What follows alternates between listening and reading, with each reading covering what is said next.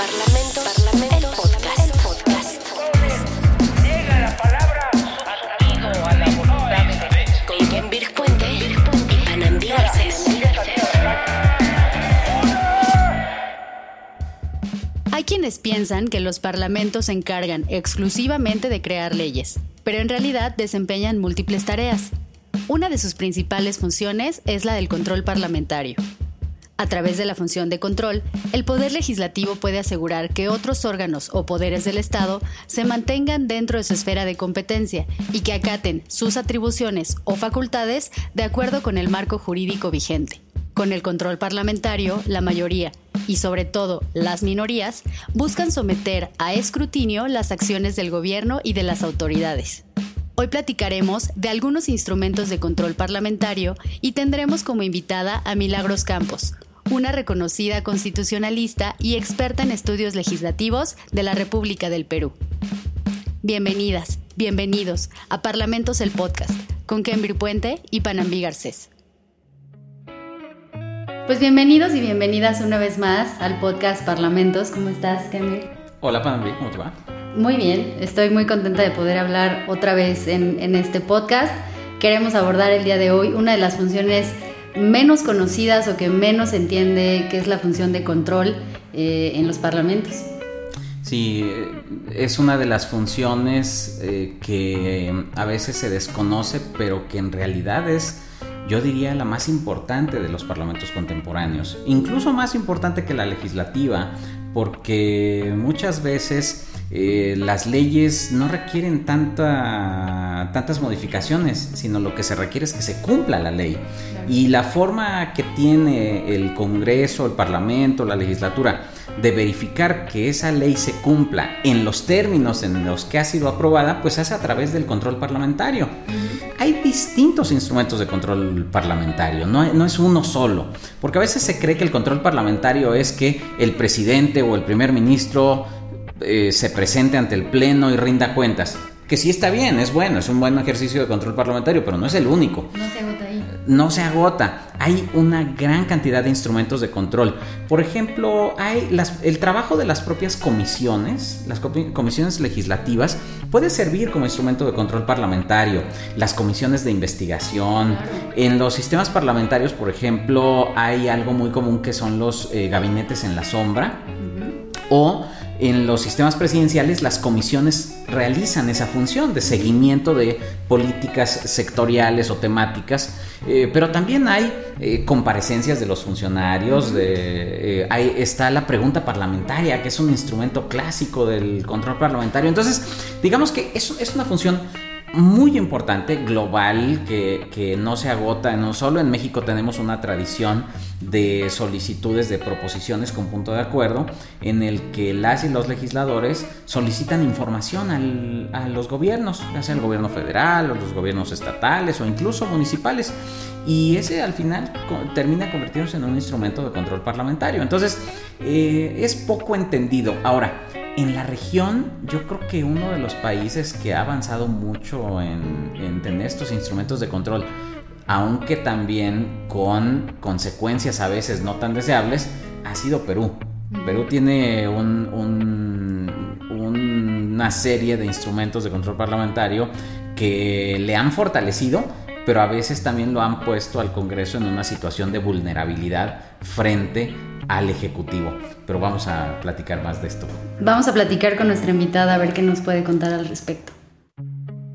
Bien, ahora vamos a pasar a la entrevista. No, tenemos, como siempre, eh, invitadas e invitados de lujo. Y esta no podría ser la excepción, ¿no, para mí? Una invitadaza con una carrera muy interesante. Impresionante, por supuesto, y además una colega muy querida que es eh, Milagros Campos, quien es eh, una académica y es una reconocida constitucionalista peruana, que tiene además una muy larga trayectoria en, en, el ámbito académico como profesora de la Pontificia Universidad Católica del Perú, pero también ha sido profesora en otras universidades, en la Universidad del Pacífico, en la Universidad de Lima, en la Universidad de San Martín de Porres, en donde actualmente también eh, imparte un curso de Derecho Parlamentario. Pero nada, no, no solo es una, no es una académica e investigadora muy reconocida, sino que algo que, que tiene Mili, como le decimos de cariño, sus, amigos y quienes eh, la reconocemos, eh, también ha sido integrante del Consejo Consultivo de la... Bueno, es actualmente integrante del Consejo Consultivo de la Comisión de Constitución y Reglamento del Congreso de la República del Perú y fue integrante de la Comisión de Alto Nivel para la Reforma Política de Perú y de la Comisión Técnica encargada del Programa de Modernización del Congreso de Perú lo cual va a ser interesantísimo que nos platique todas estas experiencias, ¿no? Sí, claro, incluso algunas de sus más recientes publicaciones son sobre la parlamentarización del presidencialismo peruano, que aunque pareciera trabalengua no lo es, y también es experta en control parlamentario e, e inmunidad eh, parlamentaria. Y justo sobre esos temas hoy nos viene a platicar Mili, bienvenida. Bienvenida, eh, Milagros, es un gusto tenerte con nosotros. Muchísimas gracias por la invitación, por la generosa y cariñosa presentación. Yo estoy encantada de poder conversar con ustedes el día de hoy. Gracias, Milagros. Pues fíjate que justo de lo que platicábamos al inicio de este episodio, Panambi y yo, es que los congresos muchas veces y los parlamentos muchas veces se les evalúa y se les juzga porque eh, son eh, espacios donde solo se hacen leyes. Y la verdad es que son mucho más que eso. Son, eh, son, instituciones multidimensionales y tú las has conocido y las has estudiado eh, no solo en el caso peruano, sino de forma comparada y además has estado muy de cerca de la actividad parlamentaria. Quisiéramos antes de entrar al tema de control parlamentario que nos platicaras un poco cómo ha sido tu, tu trayectoria vinculada con el poder legislativo y tu cercanía, sobre todo esta, eh, esta expertise que le has transmitido al Congreso de Perú para su propia modernización y para su propia reglamentación que existe actualmente.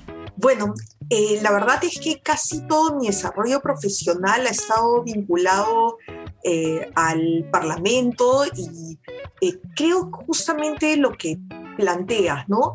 Uno piensa que es como que la casa de las leyes, ¿no? Y se hacen las leyes y se acabó la labor parlamentaria y la verdad es que los congresos legislan porque representan, y es en la representación política donde está el punto neurálgico de la actividad de un parlamento y esa representación, como tú dices, es multidimensional.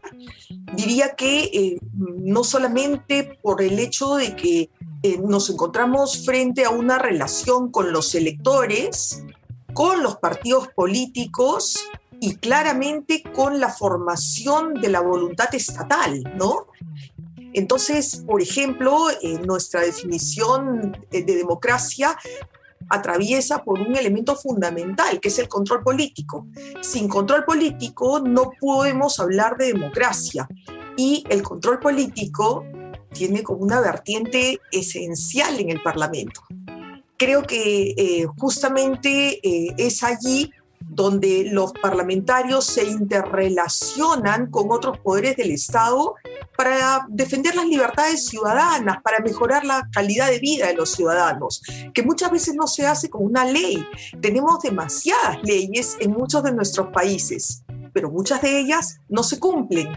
Entonces, parte del control parlamentario apunta a revisar cuál es la política pública, dónde está el entrampamiento para la aplicación de la ley y no ir por una solución fácil de modificar la ley, sino mirar, muchas veces la ley está bien hecha, ¿no? A veces no hay ni siquiera que hacer ajustes, sino ver su implementación. También tenemos un eh, amplio eh, eh, camino en lo que supone en nuestros parlamentos la designación de autoridades. En las cuales contribuye el, el, Parlamento, sea por el lado del defensor del pueblo, los magistrados del Tribunal Constitucional, el Contralor General de la República, en fin, muchos de los cargos que refieren a los organismos constitucionalmente autónomos. Y claro está la relación con los ciudadanos, ¿no? Que creo que ese es, yo creería que hace 20 años mm, hablar de parlamento era hablar de poder legislativo y con la conciencia de ese tema. La función de representación ha ido arraigándose cada vez más y yo eh, esta semana he tenido oportunidad de conversar con dos ex parlamentarios y curiosamente la mayor nostalgia que tienen no está en la presentación de un proyecto de ley, está justamente en esa relación eh, con la ciudadanía. Y solamente para concluir esta parte diría que son ex parlamentarios porque Perú implementó esta inconveniente medida de prohibir la reelección parlamentaria inmediata. Entonces, con ello, pues ellos han dejado de ser parlamentarios, pero tienen una vocación política muy clara. Tenemos que regresar a ese tema porque la experiencia de México con la prohibición de la reelección inmediata eh, fue terrible, pero, pero vamos a, volver a ese, a ese tema. Antes que, sigamos, eh, platícanos ¿Cómo es esta figura del Consejo Consultivo de la Comisión Constitucional del Congreso del Perú? ¿Para qué existe? Eh, ¿Qué funciones tiene? Se me hace interesante escucharte. Sí, es bien interesante porque, bueno, en nuestro Congreso peruano, como la mayoría de los congresos de la región, y hay un excelente trabajo del doctor Puente sobre el trabajo de comisiones, eh, creo que eh, hacen que no solamente esté integrado por los asesores, del propio Congreso, digamos, institucionales, los asesores de confianza, sino que las comisiones y la Comisión de Constitución entre ellas suele designar a un consejo consultivo conjuntamente con su plan de trabajo. El consejo consultivo es eh, básicamente eh, eh, llamado a opinar sobre determinadas materias que pueden ser complejas o que pueden ser parte de las reformas constitucionales, en el caso de la Comisión de Reforma de, Constitución y Reglamento, ¿no? Ahí hay un punto interesante porque en esos días se está debatiendo una ley interpretativa sobre la cuestión de confianza en el Perú. Esta cuestión de confianza que juega un poco como el voto de investidura, pero propiamente no lo es porque tenemos un sistema presidencialista. Sin embargo, eh, también hay una cuestión de confianza voluntaria que hace que cualquier eh, ministro de Estado o el presidente del Consejo de Ministros pueda pedir que se le dé la confianza sobre un proyecto de ley, sobre la permanencia del ministro, y se quiere excluir la posibilidad de que pida confianza sobre una reforma constitucional para que ello no dificulte el proceso deliberativo, digamos, que, en el que tiene que incurrir. En el campo del derecho parlamentario, el voto de confianza es el mecanismo que los miembros del Parlamento, asambleas o congresos ostentan sobre un gobierno para manifestar que cuentan con su apoyo.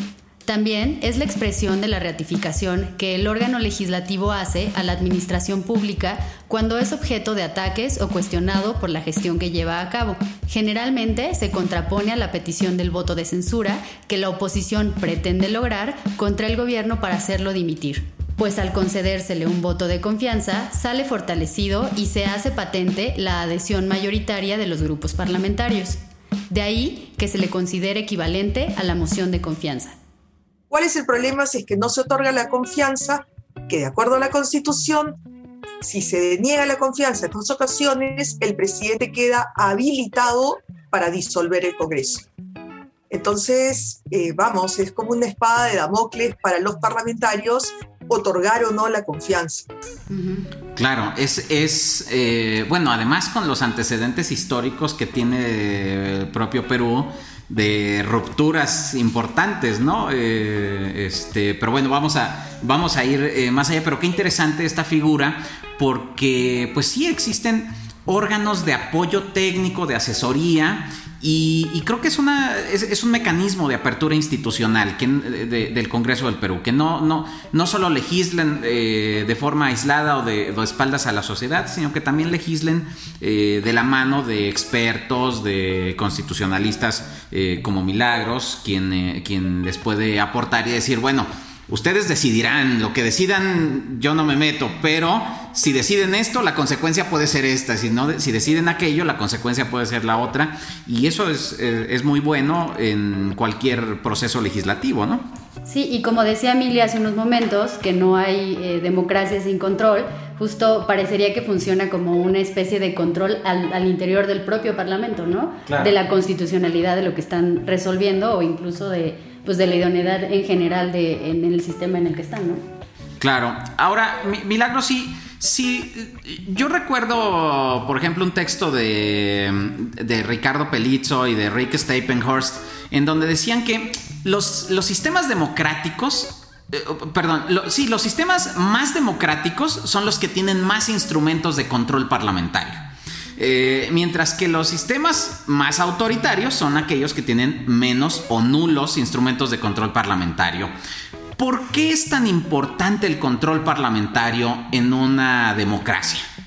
Creo que no podemos entender, regreso sobre ese tema, no podemos entender democracia sin parlamento y no podemos entender parlamento sin control político.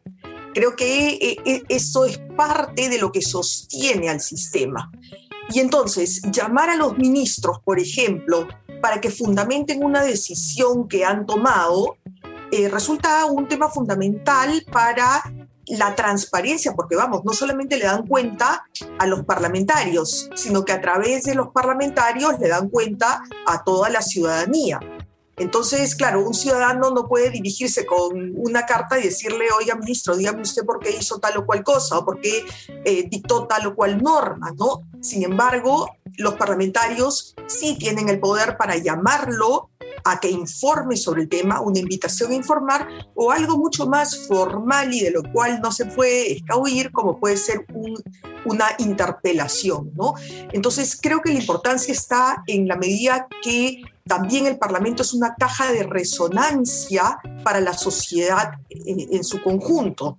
Entonces, allí, por ejemplo, nosotros tenemos, además de los controles parlamentarios previstos en la Constitución y de donde viene esta denominación de la parlamentarización de nuestro sistema de gobierno, porque los tenemos todos los mecanismos de control que existen en el presidencialismo y los que existen en los regímenes parlamentarios.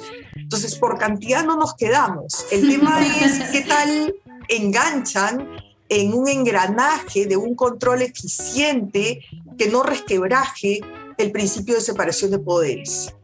Y allí la Comisión de Reforma Política justamente lo que planteaba es tratar de eh, eh, racionalizar el control político, no disminuirlo, pero sí racionalizarlo.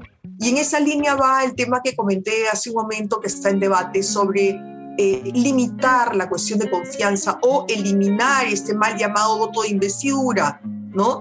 Este, creo que en esa línea va, pero también tenemos temas que no han funcionado. El question time, por ejemplo, se incorporó con la Constitución de 93 y se llevaron a cabo pues unos 10 o 12 eh, estaciones de preguntas en todo lo que va desde la Constitución del 93. Desde 2012 no ha vuelto a convocarse porque no entra en la dinámica existente, ¿no?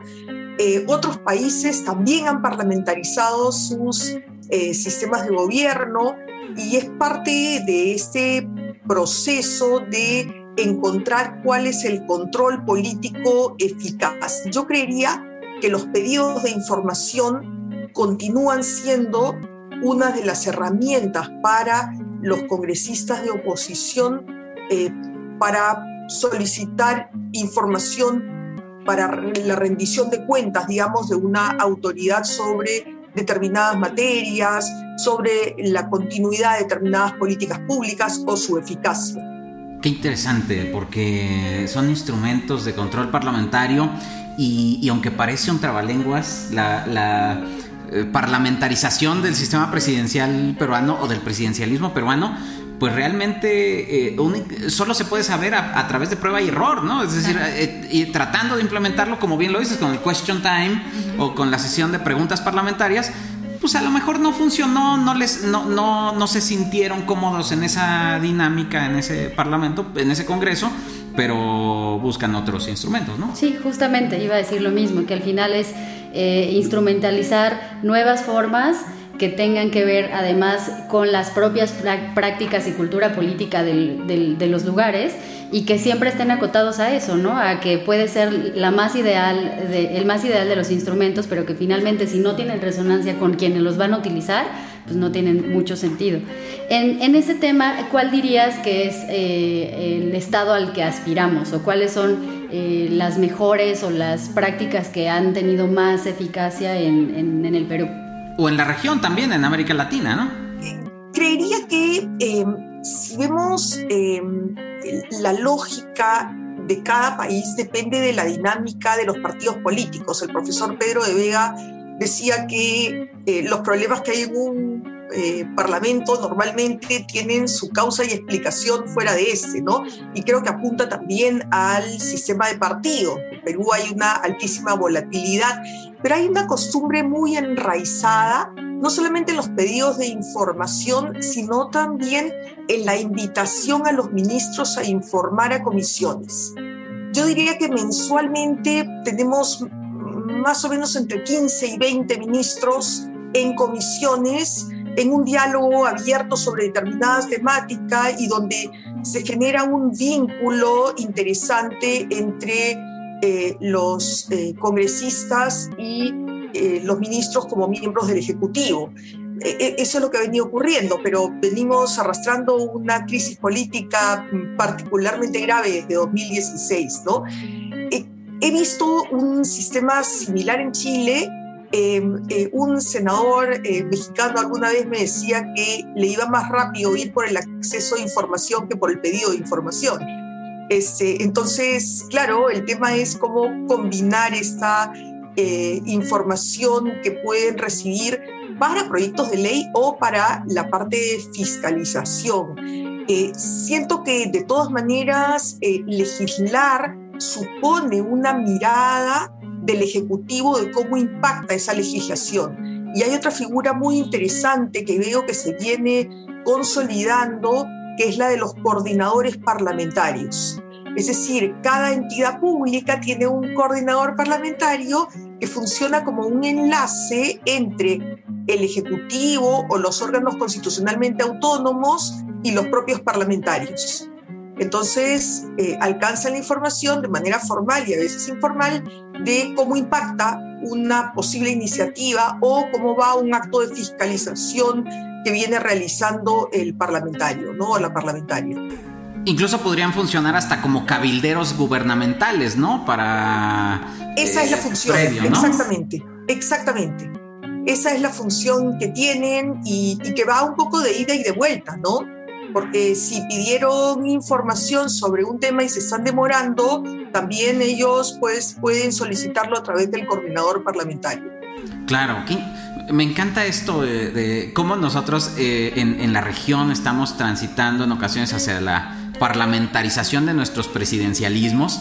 Eh, pero también eh, me llama la atención que en Europa eh, hay Foley hacia finales del siglo pasado, en los 90, este, señaló que veía cómo se estaba presidencializando el sistema parlamentario, porque cada vez las elecciones estaban más orientadas a la elección de quiénes van a ser los primeros ministros y menos a, las, a la elección de quienes van a elegir en los distritos o en las constituencies, lo cual resulta una locura porque eh, parece que todos vamos en sentido contrario, ¿no?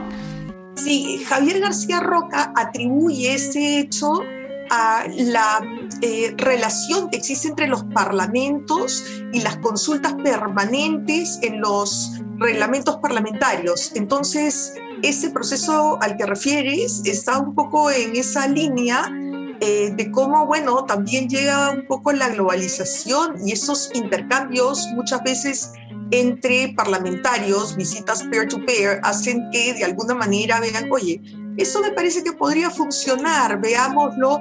Y, y como Pame decía, de alguna manera eso también funciona en términos de ensayo-error. Finalmente, eh, en el marco constitucional, qué otras buenas prácticas puedo incorporar para ejercer mejor la función. Claro.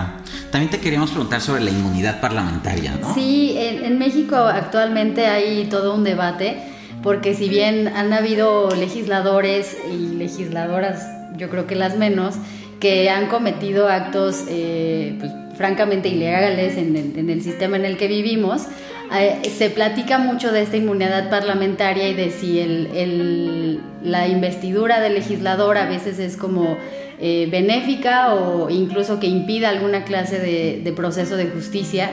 ¿Tú qué dirías? ¿Cuál es el, estado o por qué es importante la inmunidad parlamentaria? Bueno, el estatuto de los parlamentarios no puede verse como un privilegio sin fundamento, ¿no? Es justamente para garantizar la función que están rodeados de algunas garantías que no son propiamente derechos, sino prerrogativas que redundan en una función independiente, libre de presiones, ¿no? Y, y allí mmm, veo que la tendencia ha sido a cuestionar la inmunidad parlamentaria. ¿no? Eh, Panamá la quitó, Honduras la quitó y la repuso, eh, México hizo, eh, un, yo seguí el debate, pero al final fue un, una reforma muy pequeña, ¿no? Ese, y lo que ocurre es que también tenemos matices. Hay una inmunidad entendida como una inmunidad de proceso, es decir, cada vez que alguien quiere eh, denunciar a una persona antes de abrirse el proceso, pues es necesario levantar la inmunidad para que la Cámara consienta. Hay inmunidad de arresto, no podríamos arrestar a ningún parlamentario o parlamentaria sin la autorización de la Cámara, pero hay también la distinción que Perú tiene y, y que veo que en la región no es muy frecuente entre los delitos comunes, digamos que puede eh, incurrir cualquier ciudadano o ciudadana, de aquellos en los que incurre en el ejercicio de sus funciones. Un nombramiento ilegal, recibir una coima, utilizar mal el presupuesto asignado, en fin. Ese tipo de delitos no son mm, de los ciudadanos comunes y corrientes, digamos, ¿no?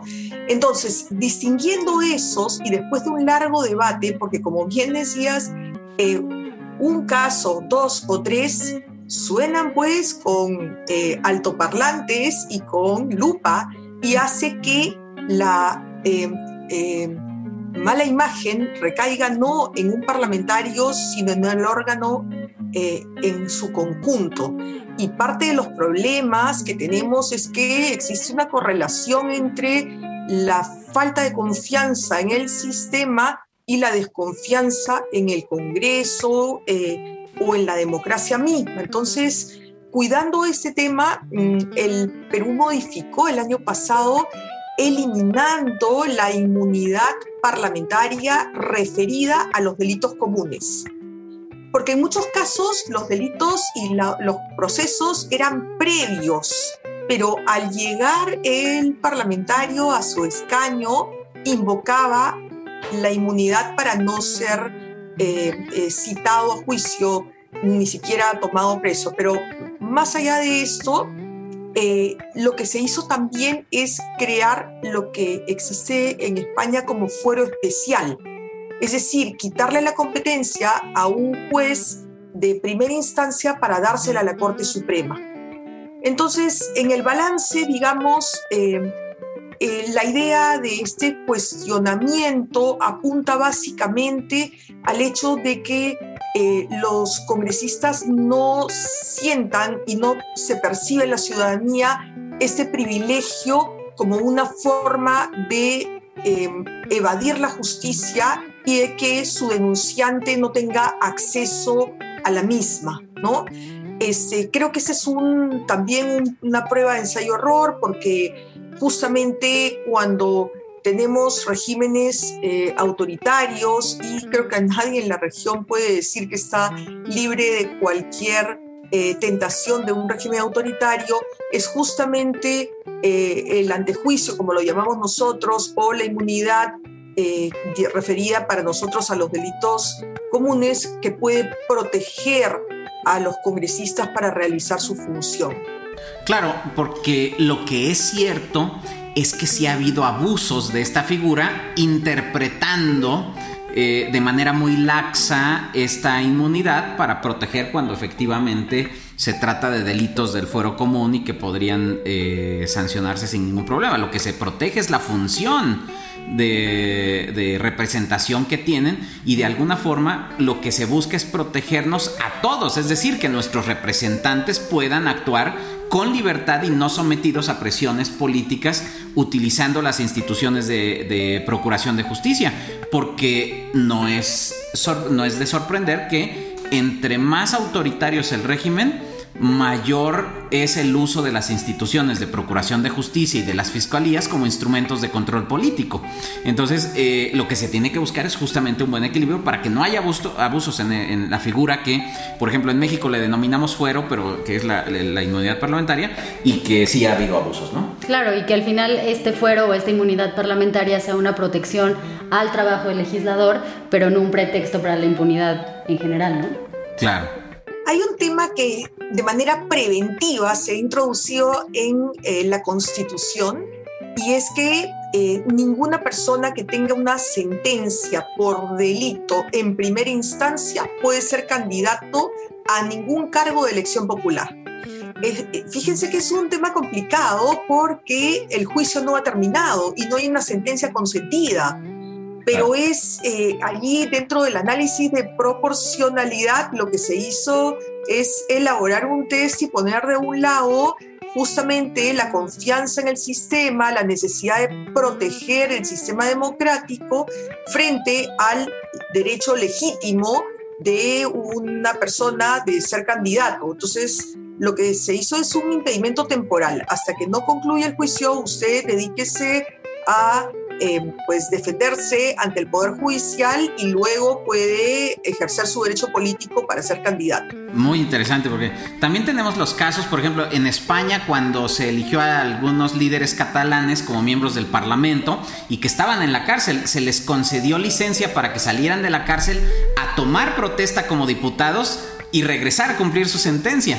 Eh, o en el caso de México actualmente hay una discusión porque uno de los diputados electos de la nueva legislatura está preso y envió un oficio, todavía no se resuelve si eso es válido o no, Legal. se eh, envió un oficio eh, as- asumiendo el cargo para protestar, aquí se hace un, un- juramento que se le llama toma de protesta, entonces para, para juramentar eh, el cargo. No se ha validado todavía, se está en consultas, pero, pero son todas estas distintos caminos que puede haber respecto del eh, de hasta dónde la inmunidad te puede proteger, incluso te pueden proteger para atrás. Y lo que señalas es hacia el futuro, es decir, porque no hay una sentencia y eso es eh, puede, puede incorporar a, puede, incorporar visos de, incertidumbre, ¿no? Sí.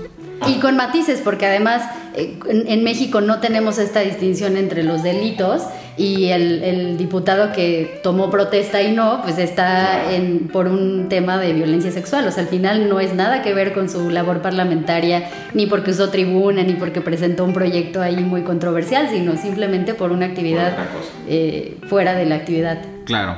Mili, queremos, eh, antes, estamos casi por concluir, pero no podemos dejarte ir sin que nos platiques qué es lo que pasa en Perú. Que tenemos mucha inquietud, ya nos has ido platicando de, todo este rediseño institucional que ha tenido el país, pero queremos platicarte, existe la percepción de que en el Perú, desde hace muchos años, la sociedad está muy polarizada y los resultados electorales parece que abonan a esta percepción de que la sociedad se polariza y de que es muy difícil lograr acuerdos entre las élites eh, políticas y que eso deriva en una eh, permanente inestabilidad en el sistema eh, político. ¿Qué es lo que está pasando? ¿Tú crees que, que- ya por fin vaya a haber un poco de mayor estabilidad en el Perú o, o cuáles son las condiciones que están dadas para el futuro? A ver, nuestra historia democrática en realidad también es compleja, porque en el siglo XIX y en el siglo XX, cada vez que no había mayoría parlamentaria del partido de gobierno, había golpe de Estado. Entonces eh, llegó el siglo XXI y eh, aunque teníamos gobiernos en minoría, eh, se había logrado evitar una coalición opositora porque estas causas como que la vacancia por permanente incapacidad moral, que se introdujo en realidad desde el siglo XIX, no había sido utilizada hasta el 2000 con el presidente Fujimori. Y del otro lado, la disolución del Congreso se introdujo en la Constitución del 79 y no había sido utilizada hasta Martín Vizcarra.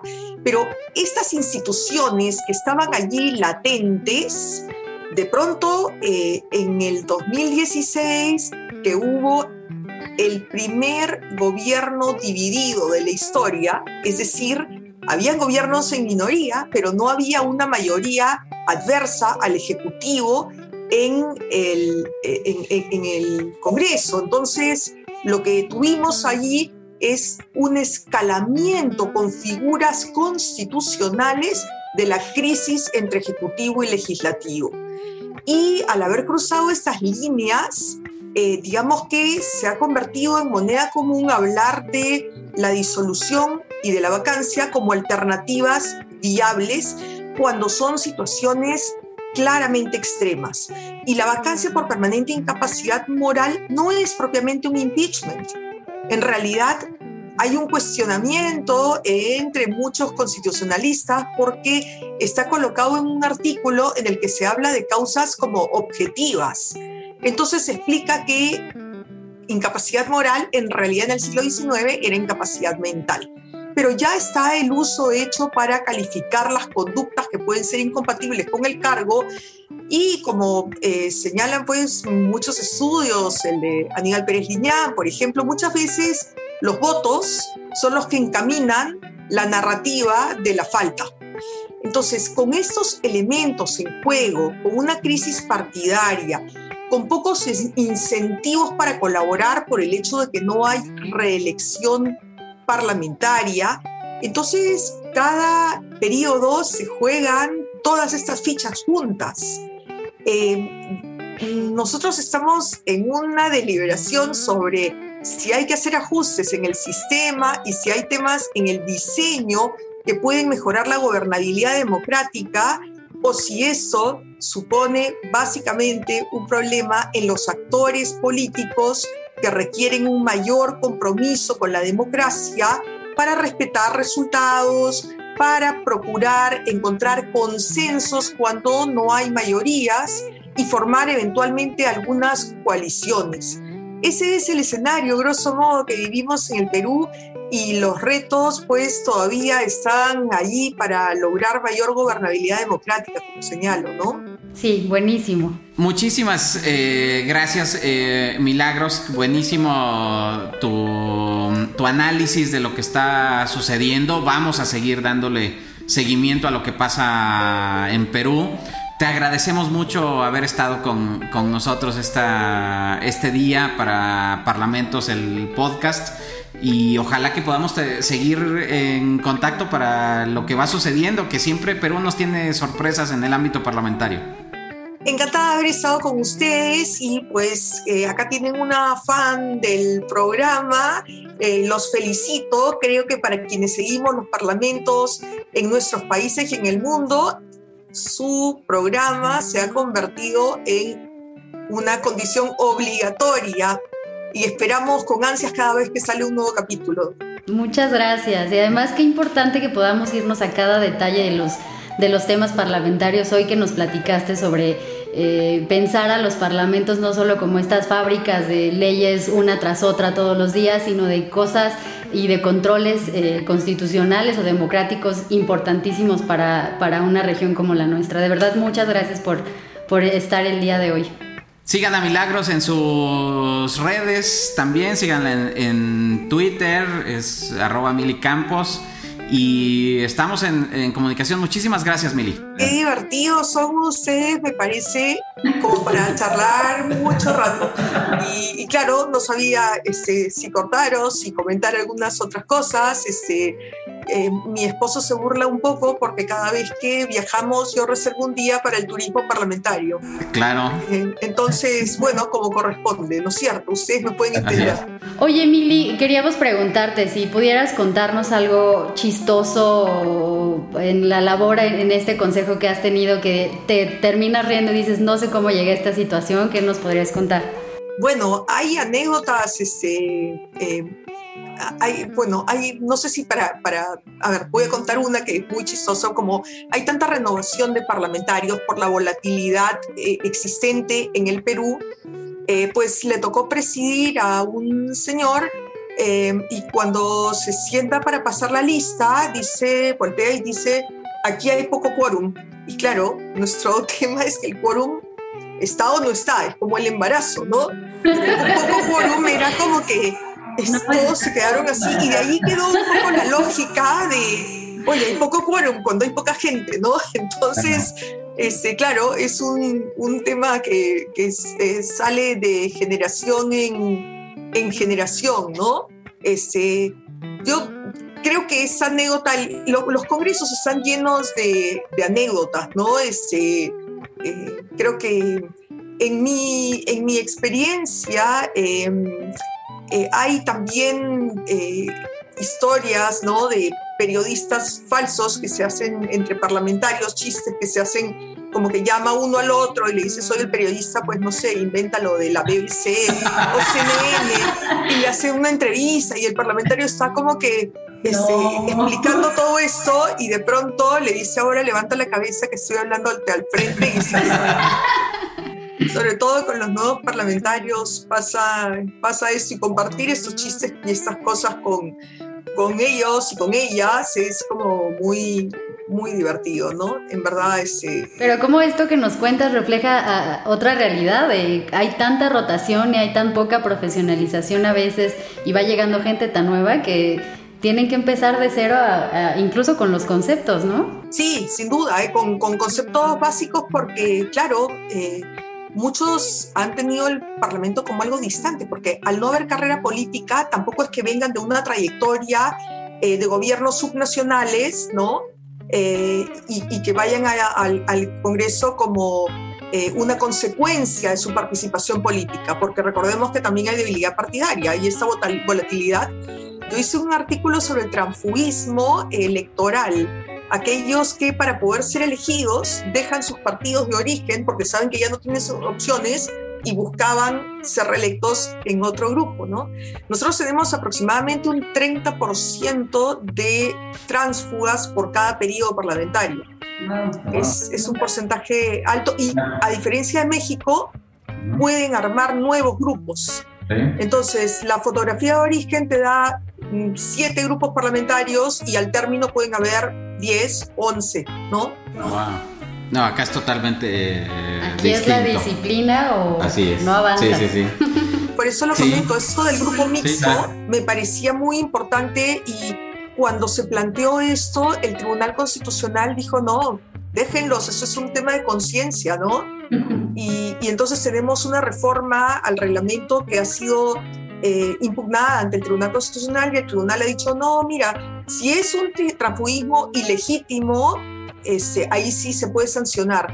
Bueno, y diga usted cuál es el transfugismo ilegítimo. Ah, no sé, ese es un tema de conciencia. es, un tema complicado. Pues vamos a, seguir eh, hablando seguramente, querida Milagros. Nosotros nos despedimos de nuestro episodio y... Sí, encantadísima, eh, que estén muy bien ustedes y ya saben que pues yo estoy atenta a cada capítulo por acá. Muchísimas gracias. bye bye.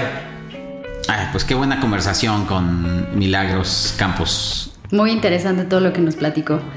Y pues nada, para dejarles el, capítulo, por favor les pedimos que nos sigan en nuestras redes sociales, que es Parlamentos P, en Twitter, en Instagram, las sugerencias, los comentarios que quieran hacernos, qué les pareció el capítulo, si tienen algún, eh, alguna sugerencia para los capítulos que siguen. Y también si tienen algún comentario más extenso que no quepa en los caracteres de un tweet, nos pueden escribir a parlamentos.podcast.gmail.com. Kevin, muchas gracias. Gracias a ti, Un capítulo más.